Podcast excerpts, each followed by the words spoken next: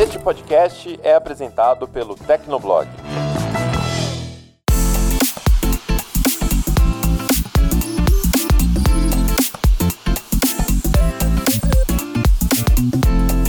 Olá, ouvinte! Seja bem-vindo! Está começando mais um episódio do Tecnocast. Eu sou o Thiago Mobilon. Eu sou o Paulo Riga. Eu sou o Felipe Ventura. E eu sou o Lucas Braga. O Pix foi lançado há pouco mais de três meses, mas já está sendo usado até para aplicar golpes. Hoje a gente faz um balanço desses primeiros meses e te ensina a não cair em nenhuma furada. No segundo bloco, falamos sobre o edital do 5G, que finalmente foi aprovado pela Anatel. O Lucas Braga acompanhou as 5 horas de coletiva, então aguenta aí que a gente te conta tudo o que rolou depois da caixa postal.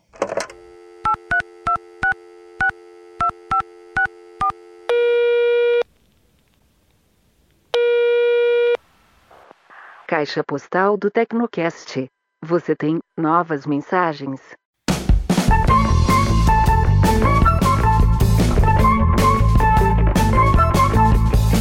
Você sabia que os primeiros smartphones 5G do Brasil são da Motorola? Com Motorola Edge Plus, Motorola Edge, Moto G 5G Plus, Moto G 5G e Lenovo Legion Duel, você tá pronto para a tecnologia que está revolucionando o futuro da internet no país, a conexão 5G. Com ela, você baixa filmes em questão de segundos e se diverte em streaming de jogos online sem nenhuma lentidão. Essa é a Motorola inovando mais uma vez e ressignificando a nossa maneira de nos conectar. Então conheça a família 5G da Motorola, os primeiros 5G do Brasil.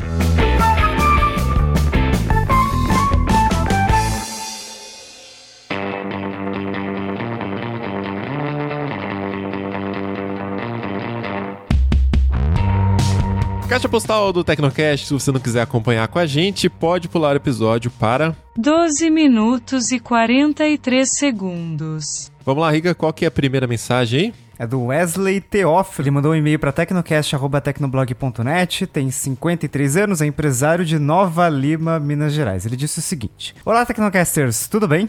Tudo bem? Sou um ouvinte silencioso, mas fiel ao melhor podcast de tecnologia e consegui um micro tempo para escrever para vocês. Tenho 53 anos, sou empresário, lido com importação e comercialização de fechaduras digitais e também sou professor de graduação e pós-graduação nas áreas de logística e engenharia civil de produção. Tenho uma esposa e um casal de filhos de 7 e 6 anos. E o que que isso tem a ver com o tema do Tecnocast 180? Tô curioso também. o hype do Clubhouse. Aí ele colocou aqui: Como as pessoas arrumam tempo para isso? Exclamação, é, interrogação, interrogação, interrogação, interrogação, muitas interrogações aqui. Uma linha de interrogação.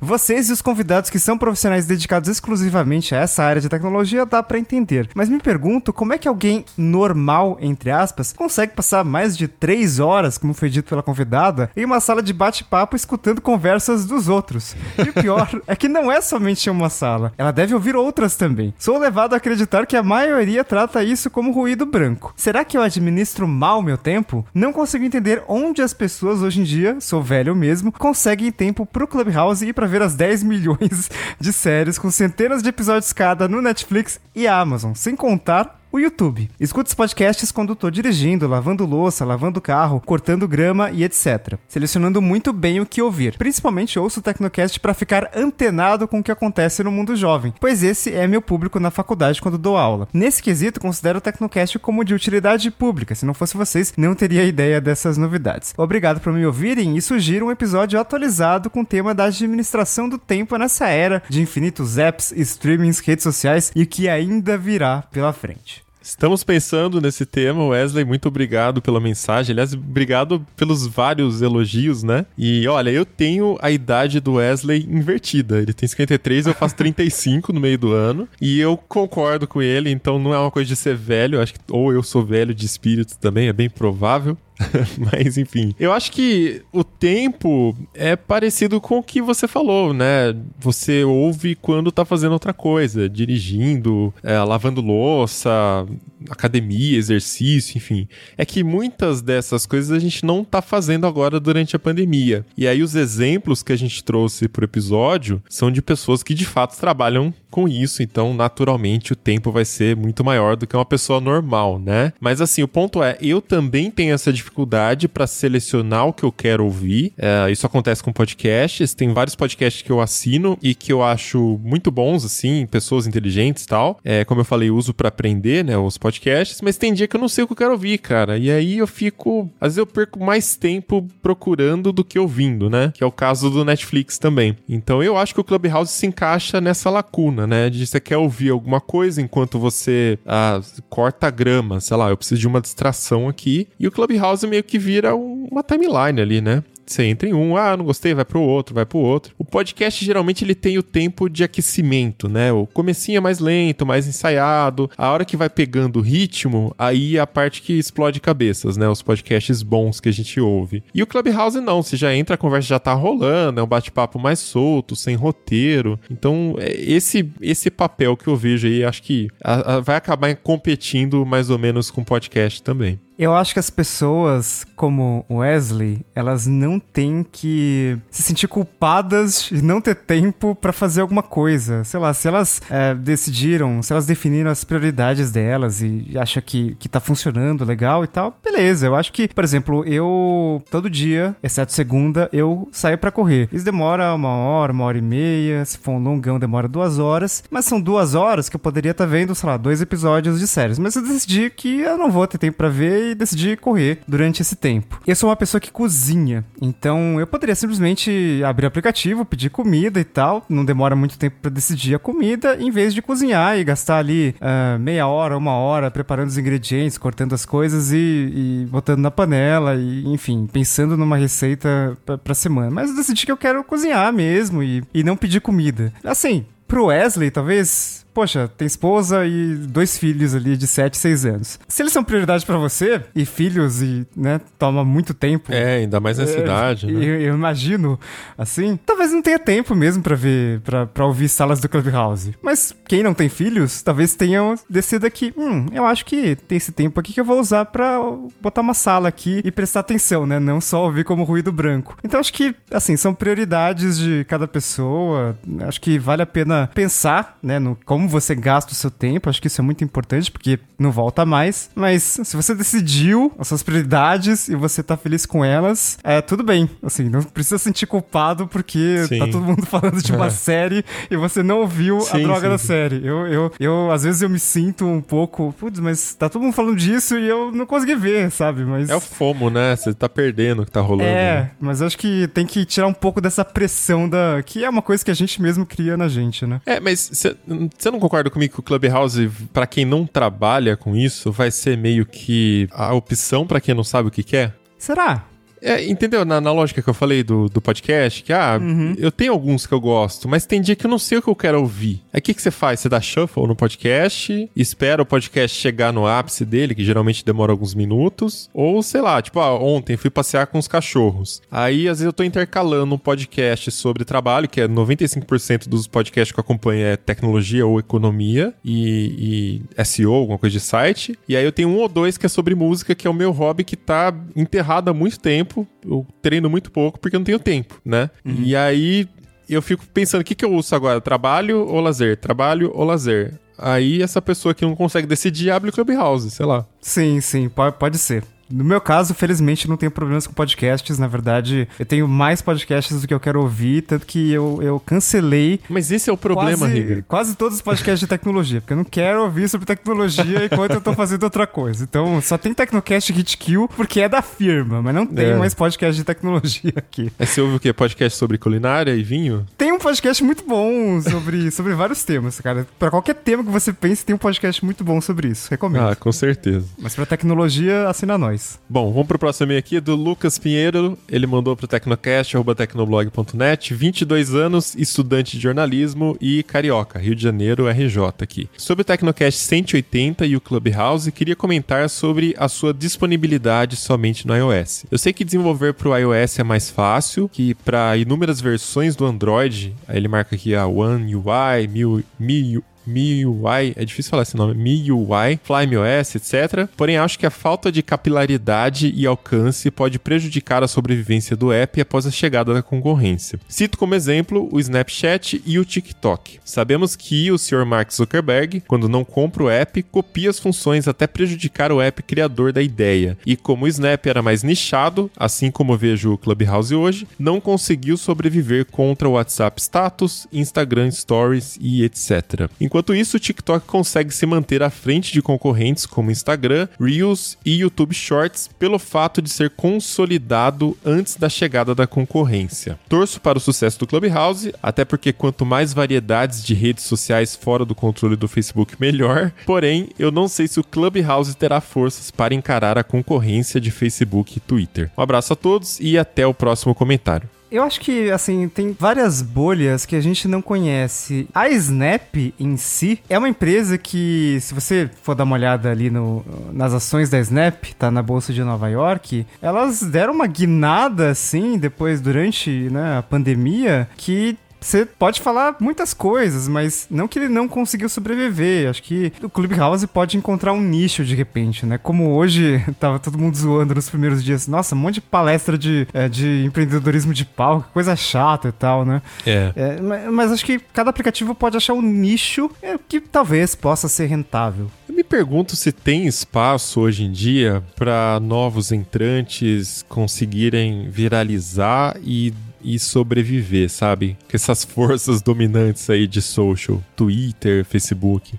Porque, cara, não é por causa de não ter para Android que o Clubhouse não vai manter o primeiro lugar, saca? É porque mesmo que tivesse para Android, o Twitter tá para lançar o Spaces para todo mundo, né? Ele liberou já para uma galera nas últimas semanas e pelo que eu ouvi no, no Spaces oficial deles, acho que em abril, até abril deve sair para todo mundo tá? Então esse mês aqui mais uma galera deve receber também é, a permissão para criar salas, né? Para ouvir todo mundo já tá ouvindo. Então, assim, cara, se um Twitter pode ir lá e implementar um recurso de sala de áudio, qual que vai ser o diferencial do Clubhouse? Sendo que no Twitter você já conhece todo mundo, você já tem os relacionamentos ali, quem você segue, quem te segue, né? Você não tem muito mais potencialidade no Twitter de ganhar seguidor, de ganhar visibilidade, fazer networking, do que no Clubhouse, que é uma coisa nova. Então, no final das contas, eu sei que é uma coisa meio chata, né? Eu também não gosto dessa coisa de plágio, óbvio, né? Pô, é uma ideia que alguém teve, uma puta ideia legal, tanto que estão copiando, né? Mas a minha questão é justamente essa, né? Se tem espaço para novos entrantes. Eu não sei qual vai ser a fórmula para os novos entrantes conseguirem chegar e se manter no topo, mas eu tenho certeza que ter versão para Android não é o que vai fazer o pessoal sobreviver, né? Porque o Snapchat mesmo tinha e o Facebook fez o que fez. Coisas muito recentes. Vamos ver daqui a um ano, quando todo mundo tiver copiado o Clubhouse, se a rede social vai continuar sobrevivendo, né? Boa, depois a gente faz uma atualização então. Bora pra pauta? Bora lá.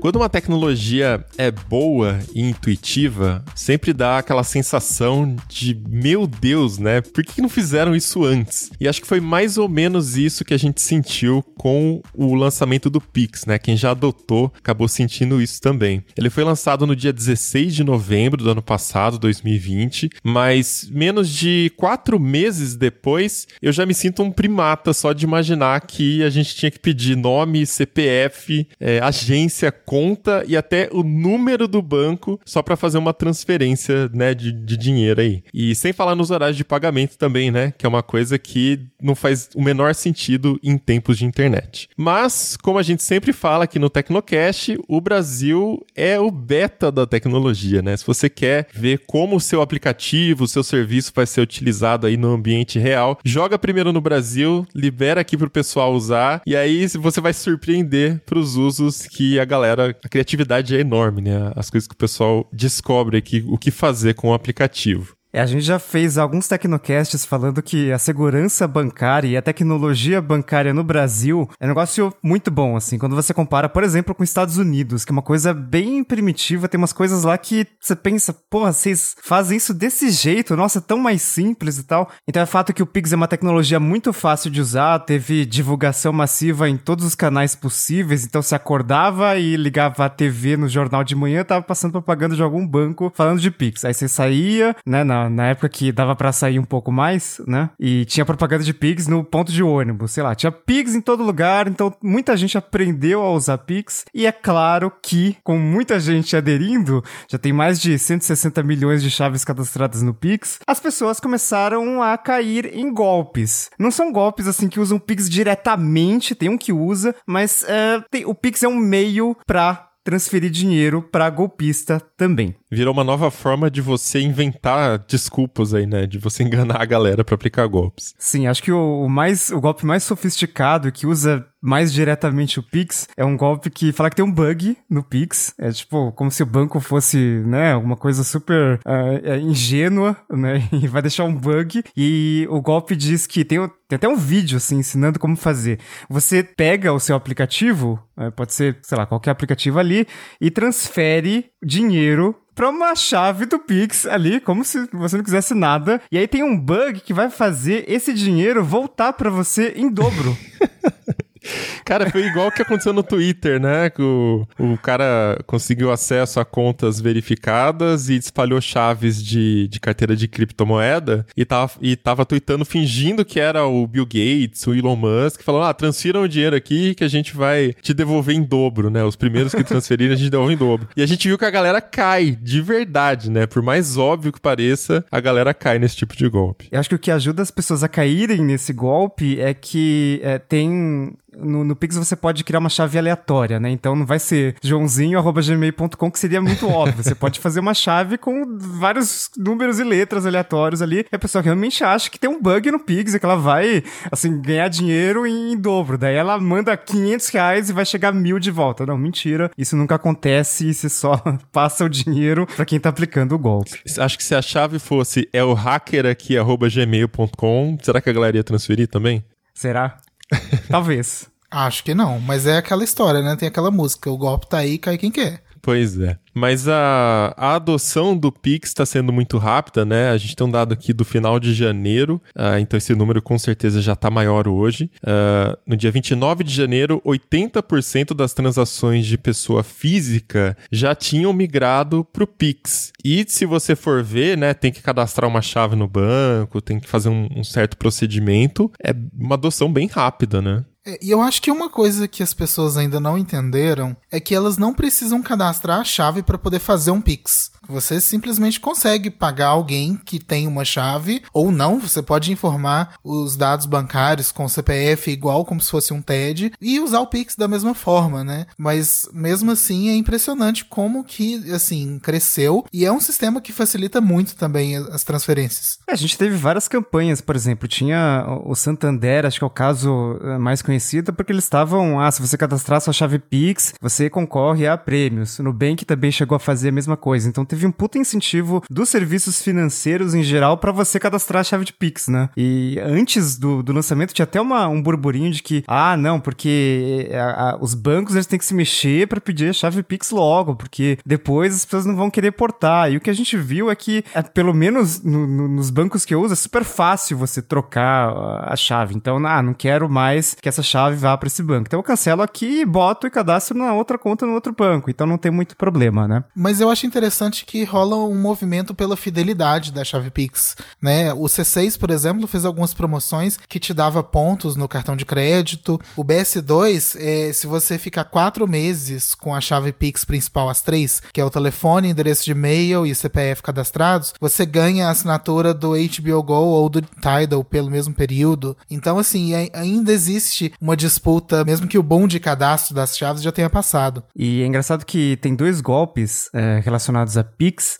que colocam justamente, uh, tentam justamente usar o número de celular que talvez seja a chave mais popular, né? Porque você passa, assim, é, são só números, então é muito fácil de passar e não é algo que ainda tem algum status mais confidencial, tipo CPF, né? Apesar de todo mundo ir lá na padaria comprar pão e passar o CPF, CPF é um documento que as pessoas ainda uh, têm certo receio em passar. O celular é mais comum. E aí, por exemplo, tem o, o, o, golpe da falsa conta do Zap. Então, é, não é muito sofisticado o golpe, mas é, um, um, golpista, por exemplo, pode pegar os dados de uma vítima, sei lá, foto, e criar uma conta falsa dela no, no WhatsApp e, e pelos vazamentos recentes massivos de dados, não é muito pois difícil conseguir é. certas informações das pessoas, não é mesmo? E daí elas descobrem, o, o golpista descobre o, o, os números de telefone dos amigos ou dos familiares dessa pessoa. E daí fala: Ah, eu tive que mudar de número de celular e tal, e você pode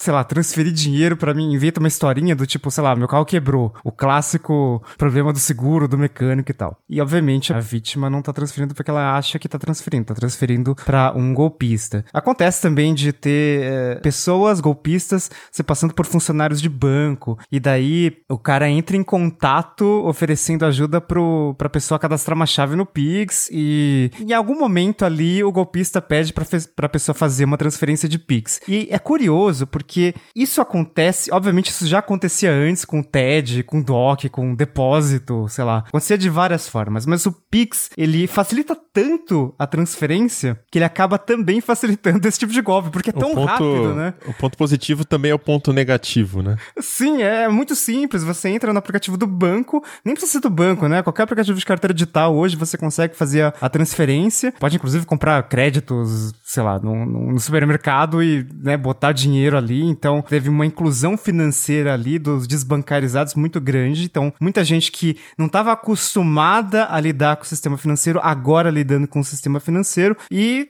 assim. Digitou a chave Pix, confirma a transação, digita a senha ali, 10 segundos, pronto, transferiu. Então é, é muito simples pro bem e pro mal, né? Esse lance da, da, da ligação de uma pessoa se passando por funcionário de banco, alguma instituição financeira, eu acho que é um dos mais graves, porque já é uma coisa muito comum hoje, né? É, e não só de se passar por, por instituição financeira, como se passar por sequestrador, né? Então liga e fala, ah, tô aqui com a sua filha. E aí é uma mulher fingindo uma voz no fundo. Muitas vezes o, o cara nem tem filha, né? Solteiro, sei lá, enfim. Mas no acerto e erro, uma hora acontece de pegar um pai ali desprevenido, né? E, e acaba caindo na, na mentira. E geralmente esse pessoal utiliza até, sei lá, cartão de celular pré-pago. Ah, vai lá no banco, saca dinheiro, vai lá no banco, coloca crédito aqui nesse celular pra mim, né? E muitas vezes o golpe terminava antes de ser concretizado por essa dificuldade, né? Ah, já tá de noite, tá mais difícil, não encontra agência,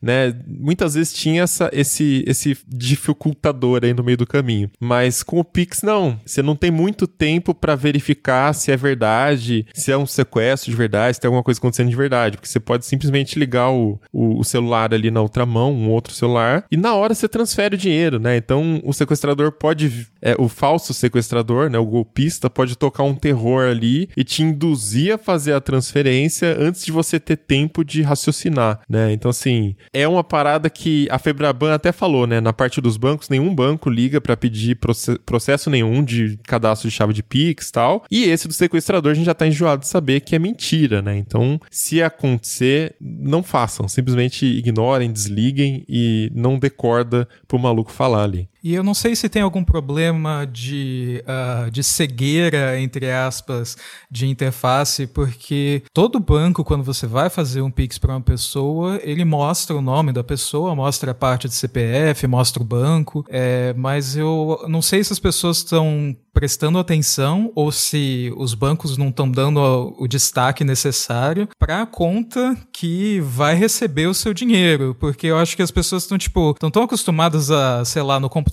clicar em avançar, avançar, avançar ou no celular, tipo, próximo, próximo e não e não falar, nossa, é, então esse dinheiro não tá indo para a pessoa que eu conheço, tá indo para outro nome, por que será, sabe? É, mas E- aí que tá, se você pega um idoso, né, cara, Uhum. não é nem questão de não ler, ele não presta atenção, né? É, então, porque é muita acaba sendo muita coisa na tela. Tem, talvez tenha algum fluxo de, de interface que facilite para as pessoas, para todo mundo ler, né?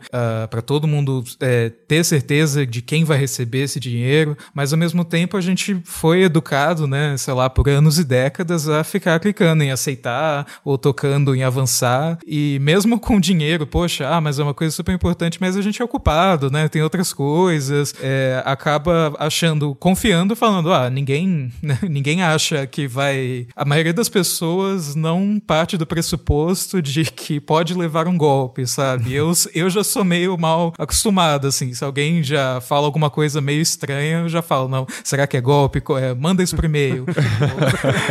Deixa eu ver liga, pra- aqui. liga pra mim, ou eu vou ligar pra você, sabe? Você sabe Então, que eu fui testar a minha namorada outro dia e aí eu comecei a mandar mensagem pra ela e tal. tal. Aí eu falei assim: Ah, eu tô precisando de dinheiro, né? Preciso pagar uma conta aqui. Você não transfere pra mim? Amanhã eu te devolvo? Ela ficou o quê? Eu falei: Eu preciso de dinheiro, transfere pra mim tanto aí que eu preciso pagar uma conta rapidinho. Juro que amanhã eu te devolvo. Desculpa pedir e tal. E aí ela me bloqueou. Eu falei: Ó, oh, que bom, tá treinada. Achei que ela ia cair. É, eu acho que tem outro fator que, que colabora também para essa cegueira, entre aspas, de interface, que é o fator psicológico de não pagar tarifa, né? Porque pessoa física, é, bancos não podem cobrar tarifa para você transferir de pessoa física para pessoa física, né? Para empresas ainda tem outra, outra tarifação. Mas e, e, o pessoal de banco, principalmente os bancos tradicionais, né? Os bancões, é, sempre teve aquela questão de, ah, não, mas eu, eu vou transferir dinheiro, mas eu, você tem conta no banco tal, porque o meu é banco tal. Daí se eu transferir é, do banco X pro banco X, fica mais barato do que do X pro Y, porque daí vai cobrar TED, vai cobrar tarifa mais caro. E Pix não, né? Independente do lugar que você transferir, independente da conta de destino, é, é a mesma regra, assim, não, não tem tarifa, né? É, e, e, falando nisso, é, a gente tem uns números preliminares sobre Pix, TED e DOC nesses últimos meses, e a quantidade de Pix é, vem aumentando extremamente rápido, né? Uh, em janeiro, o Pix já representava mais da metade das transações, é, considerando a soma de Pix, TED e DOC. Em fevereiro já chegou em dois terços, né? E já são mais de... É, só em, no mês de fevereiro foram 200 e quase 230 milhões de transações pelo Pix. É, o, em valor é, já é bem diferente. O TED ah, é super, é. super maior, né? Essa ah, galera aí transferindo um centavo para usar Pix como WhatsApp, derruba a, o valor do, do, do, dos Pix, mas aumenta o número de transações aí, ó. Pois é, porque o negócio é de graça, então beleza, manda um centavo aí pra todo mundo, manda com mensagem, manda... como eu tava testando esse, esse esquema de mensagem porque... Uh, estava parecendo que podia mandar mensagem HTML, e, que dava para mandar código HTML, que poderia ser um risco de segurança. E aí eu fiquei testando isso com uns 10 bancos, então eu ficava mandando um centavo para mim mesmo, né, de uma conta para outra. Eu poderia mandar, sei lá, um real, mas eu sou muito pão, extremamente pão duro, inclusive comigo mesmo. Então, o Banco Central quase bloqueou o Felipe lá no meio de lançamento, né? Por spam. Distorceu as estatísticas do Pix. Achou, achou que era um ataque de negação de serviço e vamos bloquear esse IP aqui. Isso aqui vai dar merda. Eu acho que esse desvio de função do Pix, né, de usar ele como chat, é uma coisa que tá muito entremeada no Brasil. Porque lembra na época do Orkut? Que assim, tinha uma plataforma de mensagens, mas as pessoas se comunicavam por depoimento. É a mesma coisa, né? Você manda um Pix de um centavo lá, escreve, faz o seu flerte, usa como Tinder e tá virando isso aí. Mas é que o, Orkut, ele não tinha mensagem privada, era tinha, só o... Tinha, sim, só que ninguém sabia. Tinha? Não, ninguém usava, na verdade. Só tinha spam de convite pra comunidade. Ah, verdade. Mas isso, isso foi, foi um recurso que veio depois? Minha cabeça de velho já tá falhando não, aqui. Não, não veio depois. No, ah. Inclusive, no princípio do Orkut, as pessoas usavam essa função. Puts. Depois parou. E, não, e, e, arriscava no depoimento que a galera aprovava no final das contas. É, né? colocava no final assim, não aceita.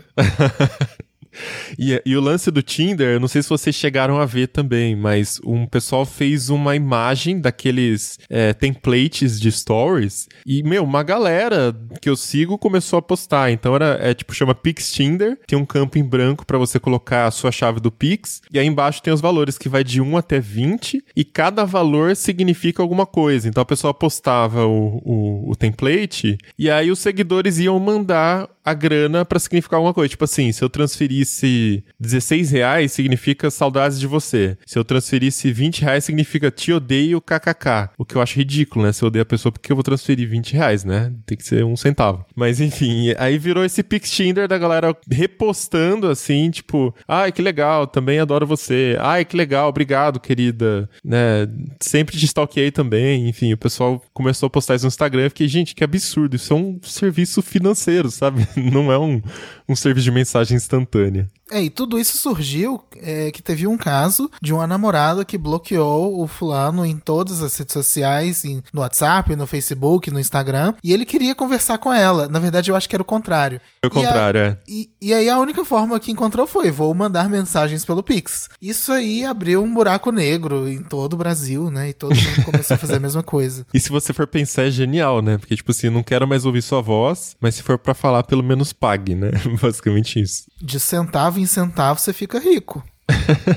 E assim, é, como, como o Pix não foi pensado como plataforma de mensagens, é, quando a gente fez os testes, tinha alguns bancos que uh, você não recebia. Pelo menos na época que eu testei, eu não conseguia, eu não recebia nenhuma mensagem no app da Caixa. Então eu conseguia mandar a mensagem pelo Pix, mas eu não recebia nada. Então deve ter algumas pessoas aí que só estão recebendo o dinheiro, né? Tipo, não sabe o que Sem é, mas saber tipo, o que receber um centavo já tá ótimo, né?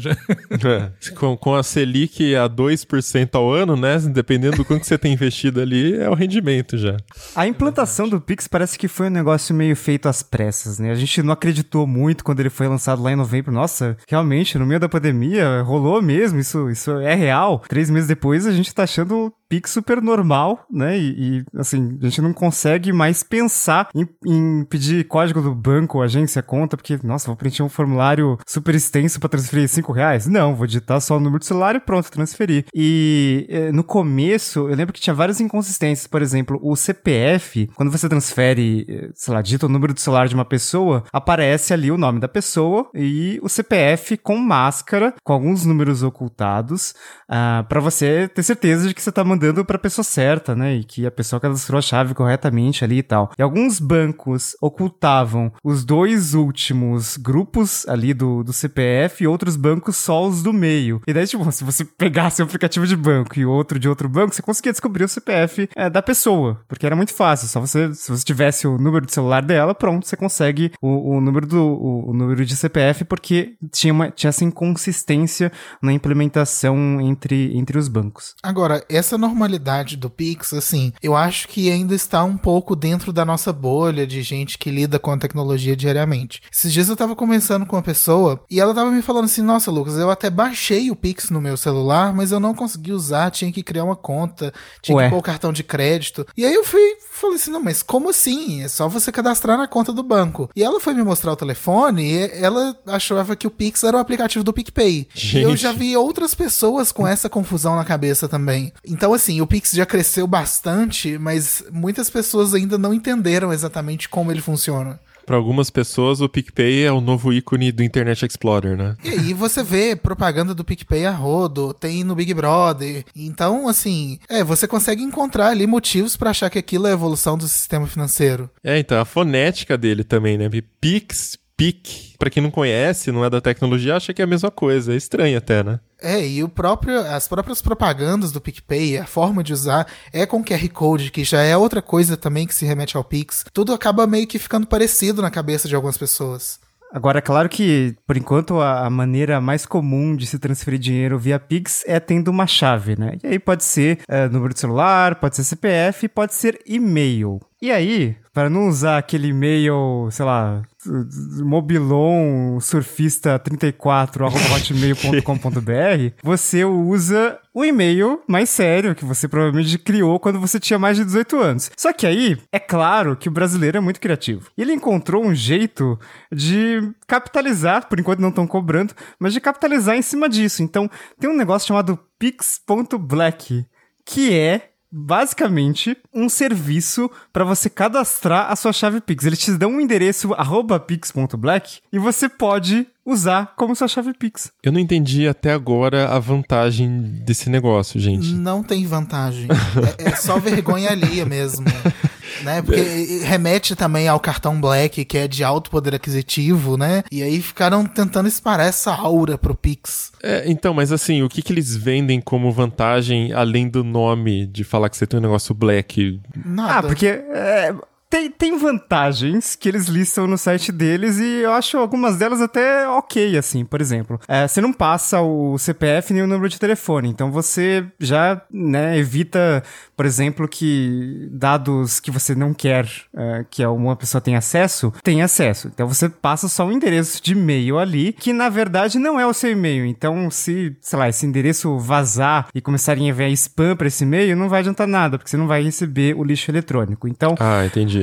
É, você tem um e-mail exclusivo para usar o Pix. E claro, nós somos pessoas mais uh, tecnológicas e alguns de nós temos, sei lá, domínios próprios. Então, ah, muito fácil falar que eu tenho um paulo.riga.me, inclusive me mandem Pix, mas é, a maioria das pessoas tem o Gmail, tem o, tem o Hotmail, tem o Outlook e tal, e não vai ter um e-mail, um endereço de e-mail curto e fácil de memorizar quanto carlinhos.pix.black. Então, você tem até que dá, entendeu? Tem uma vantagem. O que, que vocês estão usando de chave Pix aí? Porque no começo eu vi uma galera falando de esquema para você usar a chave do Pix. O pessoal inventou umas, é, umas teorias lá de que era mais seguro, que era mais prático. Eu não entendi nada, eu só usei o, o thiago.mobilon.me. Gente, a chave Pix mais importante de todas, e muitas pessoas ainda não entenderam isso.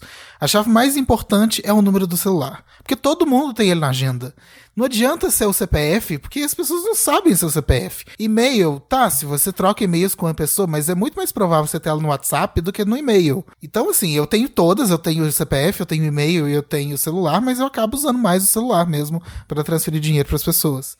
É, comigo a mesma coisa, fora a extensa quantidade de chaves aleatórias, né? Porque eu tenho conta em uns 300 bancos e cada um, lá vou eu, né? Fazendo para receber um centavo de mim mesmo, mas é, eu uso, eu uso as três, as três principais também de, de celular e... Mas é principalmente, como eu disse, é, número de celular acho que é o mais fácil, é o, é o menor, assim, menor que o meu endereço de e-mail, então... E todo mundo que eu conheço já tem, então só, só mandar. Eu tô usando o, o, o, meu celular como principal, porque acho que é o mais fácil, todo mundo vai ter, etc. Mas logo quando eu cadastrei o Pix, Uh, Lucas Braga sabe disso. Um dos meus e-mails, na verdade, dois dos meus e-mails, um deles é paulo.outlook.com e o outro é paulo.outlook.com.br. Por quê? Porque quando no primeiro dia, quando a Microsoft liberou outlook.com como domínio de, de e-mail, ainda estava disponível esse endereço, e daí eu fui lá e cadastrei. O riga.outlook.com.br é meu. E daí, é, eu cadastrei porque, sei lá, vai que alguém transfere assim, né? Aleatoriamente Ai, e tal, né? E vendo esses golpes acontecendo de, de bug do Pix em dobro, até que era plausível. Mas não, ninguém transferiu dinheiro para mim. Eu então, tenho uma história para contar sobre isso. Porque, assim como o Riga, eu também tenho o lucas.outlook.com. E eu cadastrei essa chave, só que reivindicaram ela. E sumiu. Eu não sei para onde ela foi. Eu fiquei com preguiça de correr atrás, depois eu tenho que até cadastrar de novo. Ela sumiu do meu banco banco. Então, não sei, alguém acha que lucas.outlook.com é dele. Sinto muito, não é. Então, Mas depois como o cara para mim. Como ele verificou a chave? Eu não sei. Eu não sei se verificou a chave, mas eu tinha verificado a chave no Itaú, inclusive, e sei lá, uns 15 dias depois eu fui verificar as minhas chaves e ela não estava lá mais. Que estranho.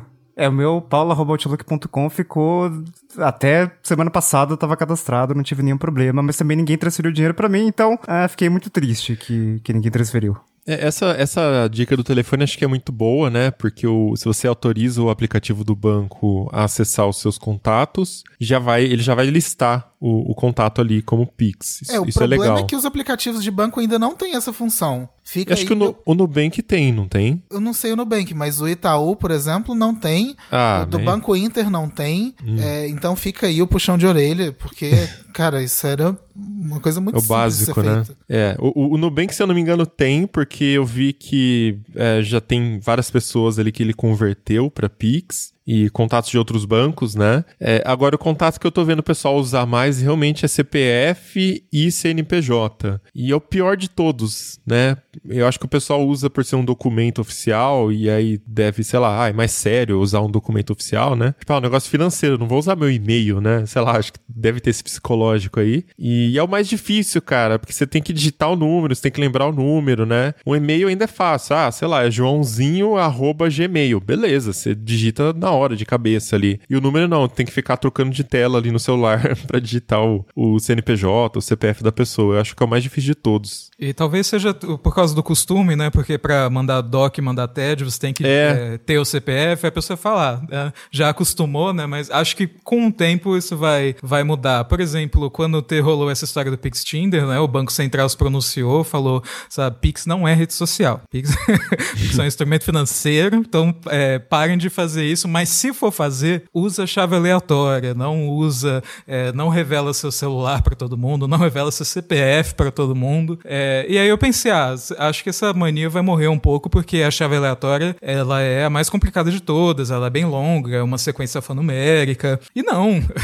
o Pix Tinder acho que começou a bombar daí, e aí a galera simplesmente se acostumou a trocar a chave aleatória e tá aí faturando um centavo ou 20 reais por transação, sabe? É, é uma maravilha. Acho que todo mundo queria testar esse sistema, né? Como, como será que é transferir um negócio instantaneamente, uma grana, e receber a, no- a notificação no celular também? Acho que a gente sofreu tanto com TED, com DOC. O TED ainda era ok, né? Mas o DOC, pra quem viveu o DOC, meu Deus, que sofrimento. E essa é uma das coisas, ah, sei lá, que me deixa mais empolgado é que o Pix, essa transferência instantânea que, é, sei lá, eu tô com outra pessoa do lado, eu passo o dinheiro pra ela, tipo, não, não dá um segundo, o celular da pessoa já apita, o dinheiro já chegou, sabe? Eu acho isso maravilhoso. E isso é só o começo, né? Porque o Pix, a ideia do Banco Central é transformar ele numa plataforma, assim, 100% de, de, é, de pagamentos, de ter até pagamento no exterior. Então, é, só de saber que essa coisa é, que pareceu tão incrível, né? Ser só um pedacinho do sistema, sei lá, eu acho que é uma das melhores umas melhores coisas assim que de tecnologia que surgiram no Brasil assim nos últimos tempos. Esse negócio das notificações é um negócio tão banal e tão legal, porque é, a- o Tecnoblog agora paga os funcionários via Pix. Né? E daí, quando cai o salário, chega uma notificação do banco. E assim, no Nubank, por exemplo, beleza, já chegava se você fizesse um TED, pra, se você recebesse um TED, já, já- chegava a notificação. Mas no Itaú, por exemplo, com aqueles maravilhosos sistemas em COBOL, não tinha como ficar integrando muita coisa. Mas como o Pix é uma tecnologia nova e foi desenvolvido em uma base mais recente, eu recebo a notificação. E daí eu, eu já, já chega ali o- a notificação, ó, caiu tanto aqui na conta, um milhão de reais e tal, e já, já abre aquele sorriso assim. Opa! Agora vou comprar várias brusinhas e ficar feliz. Mas pra mim, você vai transferir um milhão, não pode ser por DOC se desse. Não tô nem aí se é Pix ou não. que notificação que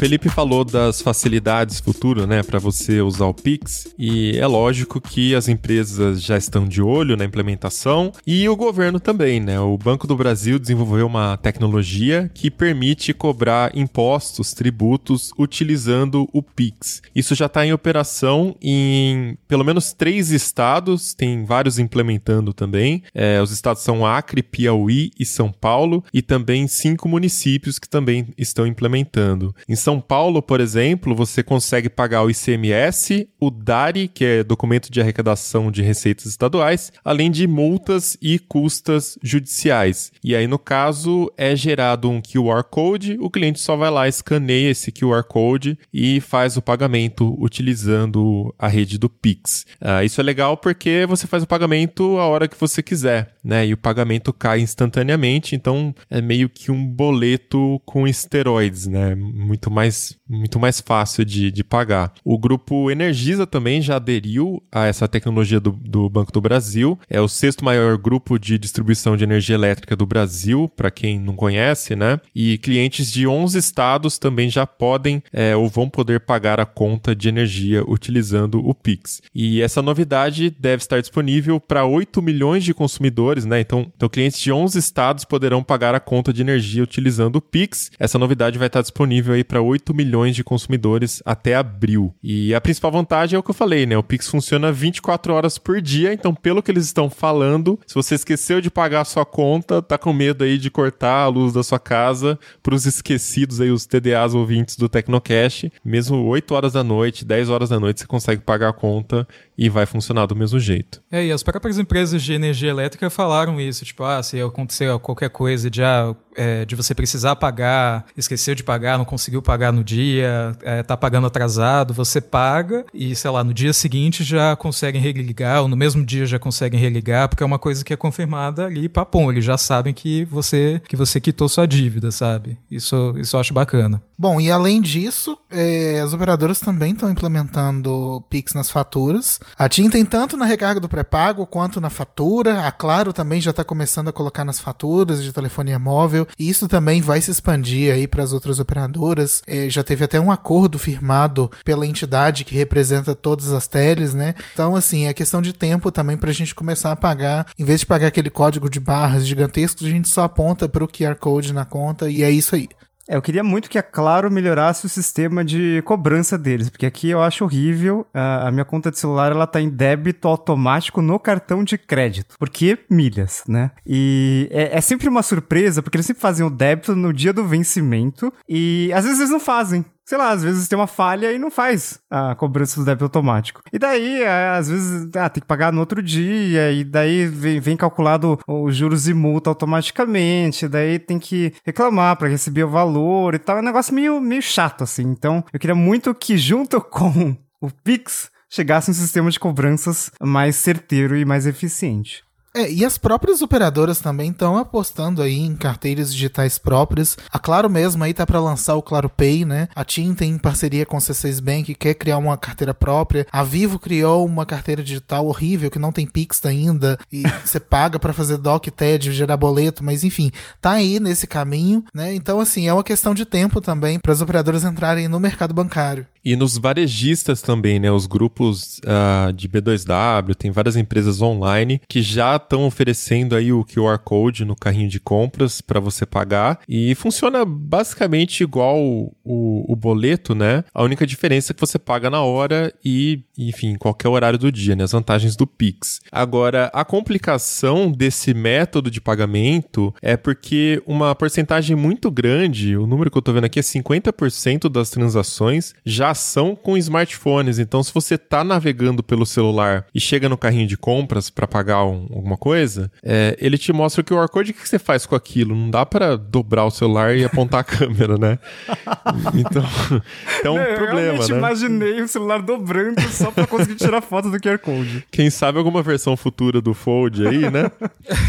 Enfim. Isso tá muito desengonçado, mas assim, para essas situações existe justamente aquele Pix copia e cola, né? Que já vem uma chave aleatória para você copiar e fazer uma transação direto no aplicativo do banco. Mas o que eu acho que essas lojas, pelo menos as gigantes do varejo, devem fazer, até para escapar da taxa do Pix, porque as empresas precisam pagar Pix. E diferente dos boletos, normalmente corre uma porcentagem sobre o valor. Então elas vão começar a incentivar para os usuários transferirem o dinheiro para a carteira própria. Então, por exemplo, a B2W tem o AME Digital. A Magazine Luiza tem o Magalu Pay. Então, em vez de você pagar direto para a loja, você transfere para você mesmo e daí você consegue fazer o pagamento direto para a loja em si. Ou o aplicativo da AME já faria a compensação, né? Se está tudo dentro do ecossistema deles, eles poderiam bolar algo desse tipo, né? Sim. Mas é, tava na pauta do Banco Central também o Pix Link, né? Que era um, um link para você clicar e já ir direto para o pagamento do aplicativo do banco, mas eles abortaram e a gente imagina o motivo, né? Se o pessoal cai nesses golpes que a gente citou aqui de Pix, imagina um link que você clica e já, já sai pagando, né? O pessoal golpista ia se aproveitar muito desse método também. E na questão que o Lucas citou, porque o boleto é uma taxa fixa que eles pagam, é um, é valor fixo, pequeno geralmente, e o Pix ainda está sendo cobrado uma porcentagem. Mas pelas pesquisas que a gente fez aqui, né, os lojistas dizem que a expectativa é que com o tempo isso mude, né? Faz só quatro meses aí, dia 16 vai fazer quatro meses. Então, assim, a gente sabe que com o tempo o pessoal vai começar a adotar, é, tem muitas instituições financeiras novas surgindo aí também. Uh, então, a expectativa é que essa concorrência é, gere ofertas melhores aí para os lojistas também. Pois é, agora em março está previsto para estrear o Pix Cobrança, que é mais ou menos uma alternativa ao boleto. Então, hoje em dia é, tem empresa como Claro que coloca um QR Code no, no boleto e seria uma forma mais, uh, mais prática de gerar um boleto já com esse código, em vez de ser o código de barras tradicional que a gente já está acostumado. E imagino que entre nessa, nessa, nesse problema de, que, de você ter que pagar uma percentual, as pessoas vão começar a se acostumar mais com Pix, querer o pagamento instantâneo e o mercado vai, vai responder a isso. Agora, se todas as empresas reclamando de percentual de Pix, porque Pix é mais caro, etc., tiverem a sua própria carteira digital, resolve o problema. Vixe Maria, já é meio que tá acontecendo, né? Carteiras digitais infinitas. Você vai ter que ter uma conta para cada carteira digital com uma chave do Pix ali. Eu tenho dó dos bancões, cara, porque com Pix, Open Banking e as novas regulamentações do Banco Central, assim, tá muito fácil, né? Até o Uber tá lançando carteira digital, então pro consumidor é ótimo. A gente tem várias opções, tem mais competição, naturalmente produtos melhores. Mas pros bancões, sinto muito, né? Mas ao mesmo tempo, eu acho que isso dá mais margem para eles concorrerem também com as carteiras digitais, porque, cara, até pouco tempo atrás a vantagem da Nuconta é que ela tinha TED limitado. Agora não, você pode ter isso num bancão qualquer, você abre a conta lá com a tarifa de serviços essenciais e assim, o banco vai te vender a ideia de que, tá, a gente tem a mesma coisa e você ainda tem uma rede gigante de agências. É, na verdade, eu acho que o, o Open Banking pode até beneficiar o bancão, né? Porque você pode utilizar um- uma carteira digital qualquer, você consegue pedir empréstimo no bancão utilizando os dados dessa carteira de crédito, né? Você chega lá e fala, ah, já uso isso aqui, autorizo que vocês leiam os meus dados, e aí o banco vai te dar um empréstimo. Então você não precisa ter o relacionamento com o banco diretamente. E é que nem você falou, o banco tem mais margem para fazer negociação, né? Bancão é, não, não tá em fase de startup, né? Eles lucram bilhões a anos. Então fica muito mais fácil para eles. Mas eu digo assim, eles vão ter que cortar um pouquinho a margem. Então, do ponto de vista de se tava fácil hoje em dia prender o, o usuário, porque para ter os benefícios ele tinha que estar ali com todos os produtos, agora não mais. Ao mesmo tempo traz clientes novos, porém começa a ter que cortar um pouco a margem, né? Isso é ótimo pra gente, porque a gente sabe que taxa, qualquer taxa de juros aqui no Brasil é abusiva de alta. Então, isso é muito bom pra gente. E o Pix já reflete essa, essa mudança, assim, de, de poder entre, entre bancões e fintechs. É, teve um problema que afetou ah, as transferências por Pix é, de diversos bancos, diversas fintechs em fevereiro, e o Nubank foi o que, ah, acho que foi o que mais foi mais transparente já no aplicativo, falou, Pix está fora do ar, usa o TED. E aí eles explicaram pra gente, é, deram uma ideia pra gente do motivo de serem tão transparentes. Eles disseram que cerca um quinto de todas as transferências via Pix passam pelo Nubank. Então, é, sei lá, se TED, DOC é uma coisa que está muito mais concentrada em bancões, o Pix já começou aí, sei lá, com a pirâmide invertida.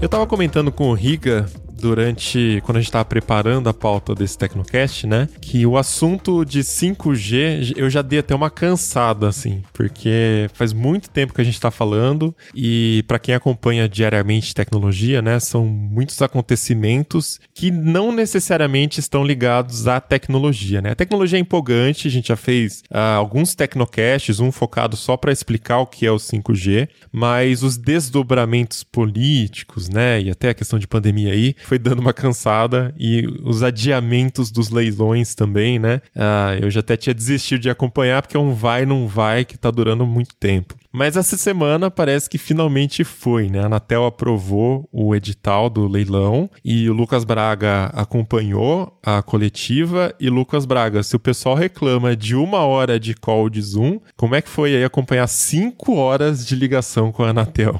É, foram mais de 5 horas e meia de coletiva. Só o voto do, do presidente da Anatel, Leonardo Euler, demorou mais de 3 horas. Meu Deus. Ininterruptas, ele falando sem parar, com diversos problemas técnicos que aconteceram. Enfim, gente, foi, foi difícil, não foi fácil, não. Mas, Foi mais fácil aprovar uma vacina do que ver esse leilão de 5G aí. É, e assim, pelo menos disso tudo a gente tem um edital. Muitas das considerações do presidente da Anatel acabaram não indo pra frente, né? Porque ele teve o voto vencido em algumas coisas ali. Mas temos um edital do 5G, né? A gente aguardava isso desde 2018 pra sair em 2019. Aí em 2019 adiou pra 2020. Aí teve uma pandemia no meio do caminho. E, enfim, em fevereiro de 2021, finalmente tudo isso foi aprovado. Que Mas que então gente- agora a gente tem um cronograma, sabe quando que vai começar a implementar? O que que, o que, que foi aprovado de fato? Bom, o que foi aprovado são todas as regras né, do edital. O que, que a Anatel vai vender? Ela vai vender frequência de 700 MHz, que hoje a gente já utiliza no 4G e que, claro, TIM e Vivo tem já essa outorga. É a frequência de 2.3 GHz, que também pode ser utilizada em 4G, e as outras duas frequências que são destinadas para o 5G, que é a de 3,5 GHz e a de 26 GHz millimeter wave. Cada frequência tem sua particularidade. O que é mais relevante falando de 5G é essa frequência de 3,5 GHz. E a Anatel o que, que ela vai fazer? Ela vai dividir a frequência em quatro blocos. Então vão ser quatro operadoras que poderão ter 5G é, de forma nacional, né? Então a frequência em todo o território brasileiro, com 80 MHz de espectro. E terão também outros oito blocos regionais para que é, operadoras, pequenas operadoras ou mesmo é, operadoras regionais, né, que hoje atuam com banda larga, tenham oportunidade de comprar licença e participar também do 5G. E as ondas milimétricas do 5G, acho que uma das finalidades mais promissoras, talvez, é você conseguir colocar banda larga fixa via 5G millimeter wave em mais locais. Hoje a gente está tendo uma explosão dos pequenos provedores que estão conseguindo acesso mais fácil à fibra e tal, e muitas cidades pequenas que nem pensavam em ter banda larga de alta velocidade. Hoje tem mais ofertas do que cidades grandes, né? E talvez com esse edital isso pode aumentar a competição. Será que pode? É, acho que pode sim. No edital original, na primeira minuta do Carlos Baigorre, não, não podia. É, a faixa de a faixa millimeter wave era destinada para o serviço móvel. Ele falou assim, olha, se uma operadora de pequeno porte, uma operadora de banda larga queira oferecer o serviço de internet fixa, ela pode, só que com uma licença de operadora de celular. Isso iria inviabilizar muitos negócios, né? Muitas possibilidades. E aí, com com o voto de outros conselheiros, eles tiraram essa restrição. Então a frequência pode ser utilizada tanto pelo serviço de celular, tanto para a banda larga fixa, que é a licença de serviço comunicação multimídia. Então, a gente não sabe exatamente se vamos ter um boom de millimeter wave no Brasil, porque a gente sabe de todos os problemas dessa tecnologia de alcance, de ter que ter uma densidade muito alta de torres e antenas, mas a Anatel abriu isso também para qualquer empresa. Então, acho que temos um progresso. É, no final das contas, acho que vão botar, né, fazer as contas, pegar papel e caneta e ver, hum, será que é melhor eu botar cabo, fibra em, nas residências aqui, ou eu transmito tudo via 5G? Né? Só tem uma central ali a pessoa pode. Até a instalação talvez fica mais fácil, né? Porque a pessoa precisa ter um modem ali que né, consiga captar bem essas ondas de 26 GHz, que com certeza não tem uma penetração muito grande. Então vai ter que ser, vai ter que ter um ganho ali e tal, mas pode ser uma alternativa que o 4G não permite hoje, porque tem todas as limitações, não só de, da tecnologia, mas também de licença, né? É, eu acho que essas frequências frequências de ondas milimétricas vão ser, mesmo para banda larga fixa, eu acho que elas vão ser relevantes em locais muito densos. Porque não é simplesmente você ir lá na operadora comprar um modem e instalar em casa. O custo da rede é muito maior do que uma fibra ótica, né? A, fibra ótica ela é toda passiva, você não precisa ter energia passando pela rua, você só tem uma energia na hum. central e energia na casa do cliente. Agora, se você for pegar uma cidade grande como São Paulo, talvez faça sentido você ter uma infraestrutura na rua que você consiga atender prédios mais antigos que você não conseguiria passar fibra ótica, por exemplo. Fora também toda a questão de licenciamento, né? Uma rede móvel, uma rede 5G, você tem o custo para o seu fornecedor, é um custo fixo, você tem que pagar por licença, pelo uso do equipamento, então realmente não é uma coisa barata também. Agora falando de operadoras móveis mais né, tradicionais, quando que a gente finalmente vai ter 5G e o que, que as operadoras vão ter que fazer? Elas vão ter alguma obrigação para comprar essas, fa essas faixas aí? Bom, a obrigação mais polêmica da Anatel é que ela exigiu que as empresas que comprarem a faixa de 3,5 GHz utilizem o padrão 5G standalone, ou seja, ele não pode depender das redes antigas 4G e 3G, no release 16, que é a versão mais recente do padrão da 3GPP. Então, o cronograma foi definido o seguinte: as capitais brasileiras e o Distrito Federal terão que ter 5G no máximo até 31 de julho de 2022, a não ser que aconteça algum atraso para a liberação da faixa, porque essa frequência de 3,5 GHz hoje é utilizada pela TV aberta via satélite, tá?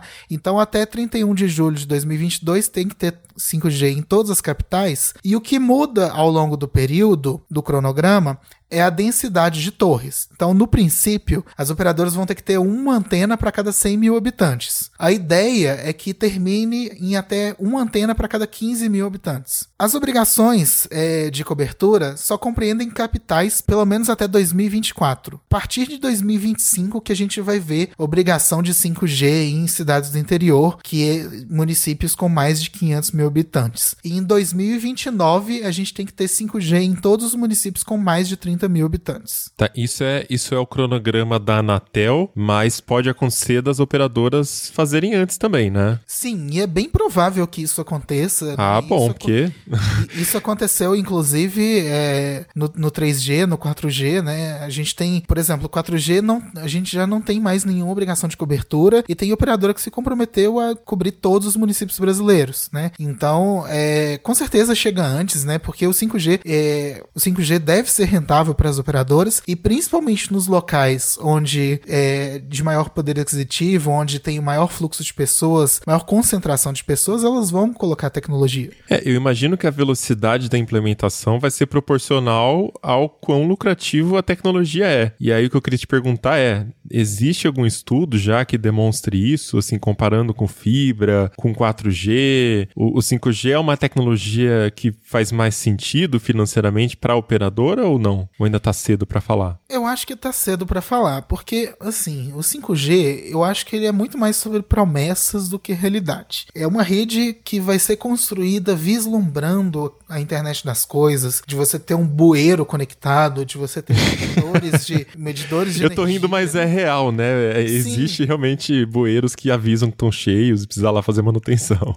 Então, assim, ela é uma rede toda pensada para os serviços que ainda não existem. Então é muito difícil da gente falar, né? Hoje fibra é muito barato, você construir fibra é muito barato, mas não é uma rede móvel, é- não é uma rede que está em todos os lugares. Você não vai conectar cada bueiro com uma fibra ótica, né? Então, é, o que a Anatel mensura, né? Que as operadoras, ela coloca um preço nas frequências, ela estima que todas essas frequências valham em torno de 33 a 35 bilhões de reais. Só que esse não é um leilão arrecadatório, né? Apesar de que Paulo Guedes queria que fosse, né? Porque sempre mais dinheiro é melhor. Mas é, eles entenderam que é, seria melhor se eles cobrassem menos pelo espectro e dessem mais obrigações para as operadoras. Então, por exemplo, é, na faixa de 700 MHz, quem comprar essa faixa vai ter que cobrir praticamente todas as estradas federais. Só que aí tem um problema, porque claro, TIM e Vivo estão impedidas de comprar essa faixa. Então, assim, quem iria comprar uma faixa de 700 MHz?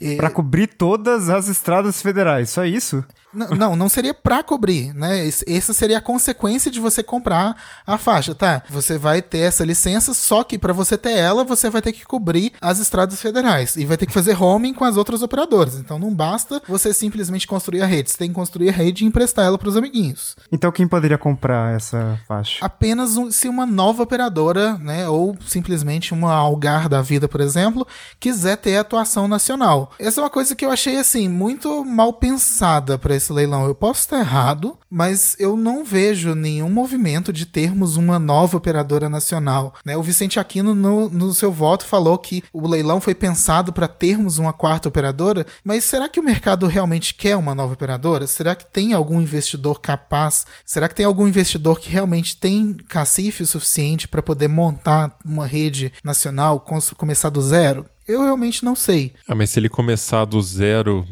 nessas novas tecnologias, será que não faz sentido? Não vale a pena? Não precisa voltar lá atrás e, e fazer as redes que já estão saindo de uso, né? Então, é, a Anatel, por exemplo, na frequência de 3,5 GHz, ela está exigindo o release 16. Isso foi alvo de críticas de Claro e Vivo, porque são tecnologias que ainda são muito novas, né, que os dispositivos ainda não suportam. E uma coisa curiosa é que a Claro reclamou que a rede 5G não teria ainda suporte para chamadas de voz. Mas aí vai aqui a minha alfinetada, porque a Claro praticamente não tem chamadas de voz no 4G até hoje. Só tem em São Paulo, no Rio de Janeiro e em alguns municípios. Então, assim, é, É, tipo, tem, mas não funciona, porque aqui fica derrubando pra 3G toda hora. Então, claro, melhore, por favor. Então, assim, as únicas operadoras que realmente estão avançadas conectadas com voz sobre 4G é Vivo e TIM. Então, é, a gente tem a reclamação dessas duas operadoras que seria mais caro. A TIM, por outro lado, diz que o custo seria o mesmo. Então, a gente tem ainda umas tretas aí, algumas discordâncias das operadoras com esse edital da Anatel. O outro ponto importante também nessa faixa de 3,5 GHz é que essas operadoras vão ter que construir uma rede pro governo, né? Uma rede privada interconectando aí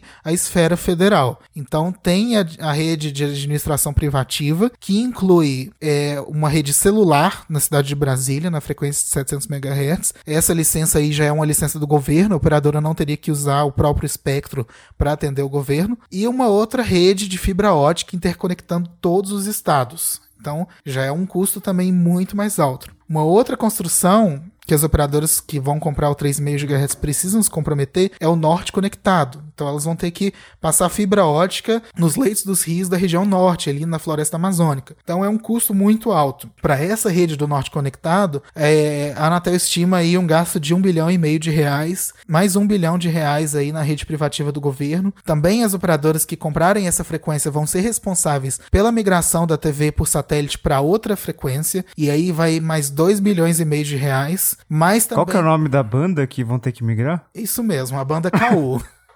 tá, beleza. E, e assim, é, é uma série de obrigações, né? Tem backhaul de fibra em 1.280 cidades. É, tudo isso também tem um, um, limite de espectro de 100 MHz para essa faixa. Então, são muitas, são muitos detalhes e que a gente ainda vai ver aí ao longo do tempo se as operadoras vão realmente comprar a frequência ou não. A TIM já avisou que está interessada em 3,5 GHz e no millimeter wave, ela vai deixar de lado aí a frequência de 2.3 GHz. A de 700 MHz, como eu falei anteriormente, nenhum operador atual vai poder comprar, a única que poderia seria a Oi, mas enfim, a Oi já foi vendida, então estamos aí. Mas esse tipo de leilão é, é, muito comum, assim, de você ter uma, uma lista gigantesca, assim, de exigências para Porque é, você falou tanta coisa que é, dá a impressão de, tipo, que ninguém vai querer comprar, sabe? Que é muita dor de cabeça. Então, essa é que é a questão desse leilão. Esse é o primeiro leilão que a Anatel diz ser não arrecadatório. Então, assim, a Anatel poderia cobrar um preço mínimo aí de 33 a 35 bilhões de reais pela frequência, mas ela estima que de todo esse valor, as operadoras gastem 23,1 bilhões apenas com esses compromissos. Então, esse valor seria descontado do que elas pagariam pelas frequências. Então, assim, é, fica aí a questão da operadora se ela acha que compensa ou não. Elas acham que compensam, porque em vez dela simplesmente dar o dinheiro para o governo, ela vai usar o dinheiro para poder investir na rede que vai ser dela e conseguir lucrar para ela mesma. Mas nos últimos anos, Lucas, é, rolou muita treta, né, com rede antena de 5G, aquela disputa do Trump com o Huawei, falando que eles iam espionar a rede, o Bolsonaro, óbvio, comprava tudo que ele falava. Uh, então eu queria saber como que ficou a Huawei sendo a principal fabricante né, de equipamento para 5G. Como que ela ficou no final das contas nessa história aí? Então, até o momento, né? Tudo pode mudar de um dia para o outro, a gente não sabe como vai ser, mas até o momento não tem nenhum impedimento para a Huawei nesse leilão. Aqui eu acho importante frisar uma coisa: a Huawei, assim como qualquer outra fabricante, ela não participa do leilão. Quem participa do leilão é a operadora. A Huawei vai ser apenas uma fornecedora de equipamentos que o operadora vai contratar, né? Então, as pessoas falam: "Ah, a Huawei vai participar do leilão?" Não, não vai e nunca iria. Mas o que aconteceu foi o seguinte, não teve nenhuma restrição quanto à utilização de equipamentos de alguma nacionalidade, pelo menos para as redes móveis das operadoras. Porque para a rede privativa do governo, a portaria do Ministério das Comunicações estabeleceu que teria que ser uma empresa com níveis de governança compatíveis com o da Bolsa de Valores brasileira. E isso aí já foi algo para poder excluir a Huawei da rede privativa. Por outro lado, o ministro Fábio Faria falou na coletiva de imprensa após o leilão de que ele visitou, é, ele fez aí a tour do 5G, né? Visitou aí na Suécia, na Finlândia e na China. Era para ele ir também para a Coreia do Sul, mas aí teve aí um membro aí da comitiva que testou positivo e, enfim, não puderam prosseguir com a viagem para a Coreia do Sul. Ele disse que ficou muito impressionado com a tecnologia da Huawei e que o gabinete de segurança também achou tudo muito incrível e que não viu nenhuma ameaça aí sobre essa fabricação fabricante em específico. Agora, se não viu essa ameaça, por que, que baniram ela também da rede do governo, né? Ficou uma, ficou uma inconsistência aí. Bom, então até julho do ano que vem existe essa expectativa, né? Vai ter os cinco. Acho que até a Copa, então, né, Lucas? Se rolar a Copa ano que vem. Mas a Copa é no ano que vem? é, 2022 já, pô. Gente. É. Eu também fiquei assustado quando eu pensei nisso ontem. Eu fui ver o documentário do Pelé e aí eu lembro, fiz a conta, é ano que vem já a Copa. É, isso me lembrou que o 4G, né, ele chegou no Brasil com, com a expectativa mesmo da chegada da Copa, né? Os compromissos de cobertura Sim. eram todos alinhados com a Copa. Então, assim, estamos aí uma geração seguinte, uma pandemia depois e estamos aí, né? Tomara que tenha mesmo 5G em 2022.